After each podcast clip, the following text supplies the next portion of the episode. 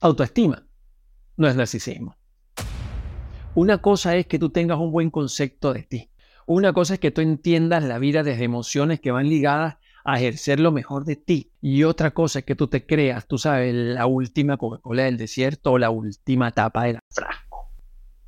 O sea, cuando hablamos de autoestima, estamos hablando de autoconcepto, estamos hablando de cómo nosotros nos miramos, nos vemos, entendemos la vida desde nuestras posibilidades y nuestras debilidades, nuestra fortaleza y nuestras debilidades, o sea, nuestras vulnerabilidades. Es saber quiénes somos y potenciar lo bueno y, bueno, remediar lo malo. Eso es autoestima. Cuando hablamos de que somos lo mejor, somos lo máximo, estamos, tú sabes, en el top y los demás están rebajados y nosotros somos mejor que todo el mundo.